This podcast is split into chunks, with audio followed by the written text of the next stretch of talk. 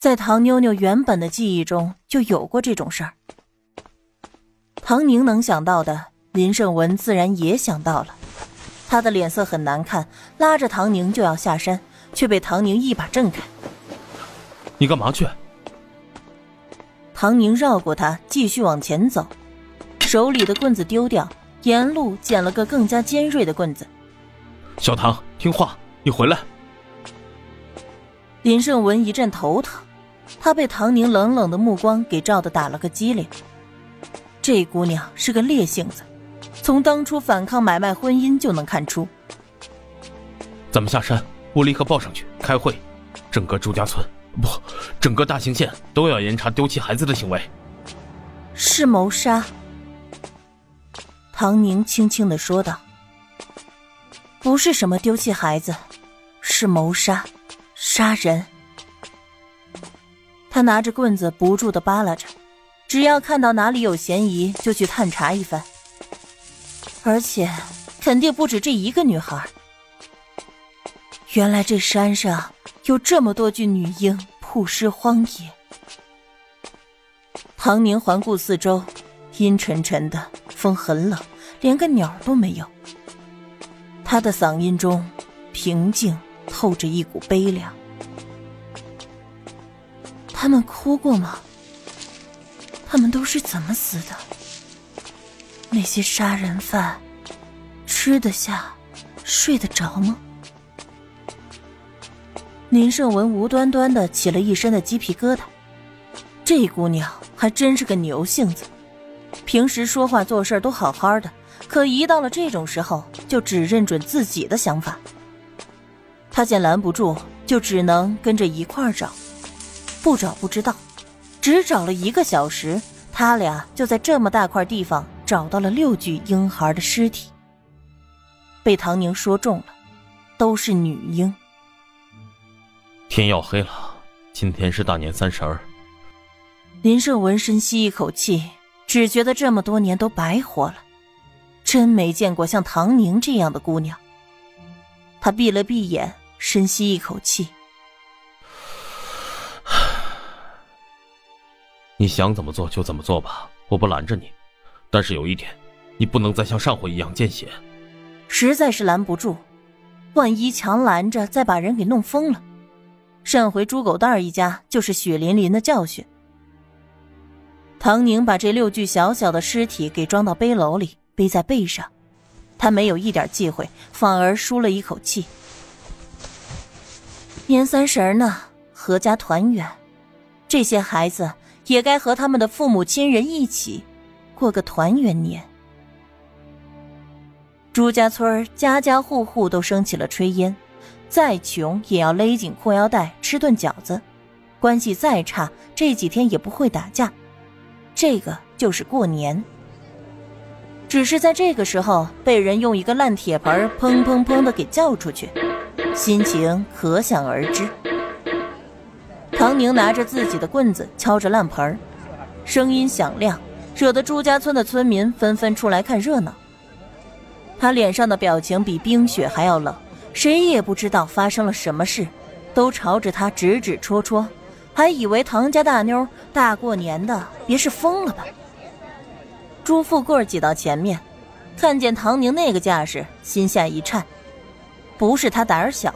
而是他和唐宁几个交锋，大概知道这闺女的路数，太野了，治不住，想干啥也没什么他干不成的，更别提他身后还站了一个更加得罪不起的人。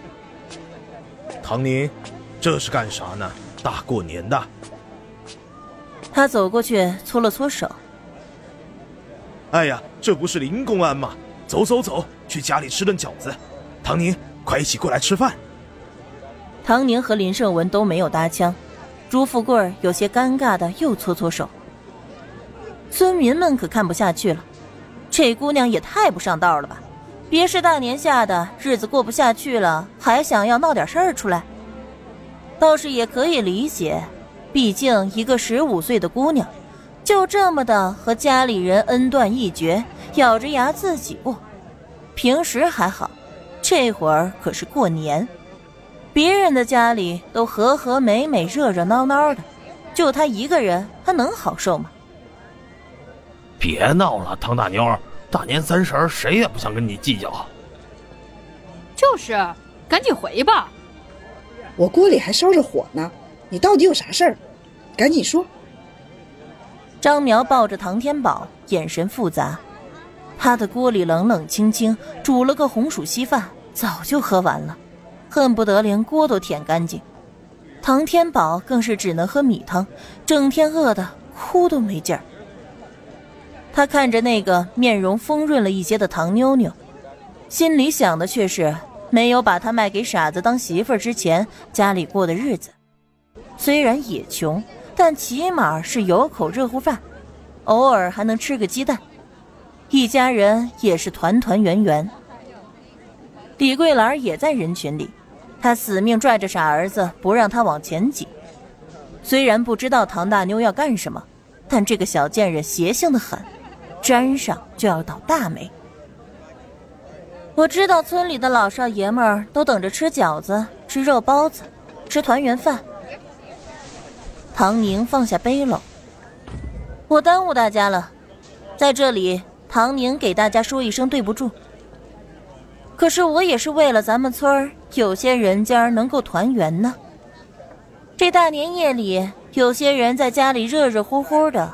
可别忘了，在后山上还埋在冰雪里的亲生骨肉。背篓里的尸体一具具的搬出来，村民们连脸色都变了。死人是晦气，尸体更是晦气。这大过年的，大家骂人都避免了，现在居然让唐宁把这些个极具晦气的东西给弄到他们的眼前来，简直是晦气到了极点。哪家都是几个孩子，小孩生下来死了，或者饿死了、生病死了，真是太正常了。养不起扔掉的，都是大家心知肚明的事儿。世道艰难，穷啊，养不活也不得已的。所有的人都是这么想的，从来没有人想过养不起为什么要生呢？生了为什么要丢要杀？这一回，唐宁的举动无异于一个响亮的耳光，扇在了所有人的脸上。他一把拉下了整个朱家村的遮羞布，让他们在这一年中最具祝福、最渴望美好年景的时刻，牢牢记得他们所犯下的罪孽。哪怕没有法庭审判他们，唐宁也会让他们的心底不那么安宁。六具小小的尸体。梆梆硬，清白清白的，大老爷们们都被吓得一激灵，总觉得阴风阵阵。唐宁，你这是要干啥呀？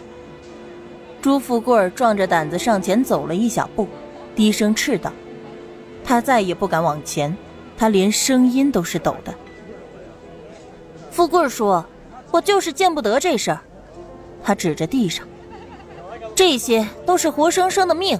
可不是鸡鸭鹅那些畜生，有些人随手就杀了，他们凭什么吃年夜饭？他们凭什么团圆？人群中突然有女人哭出来，随后被男人骂，可见是跟死婴有关的人家。林公安，你就这么看着他闹？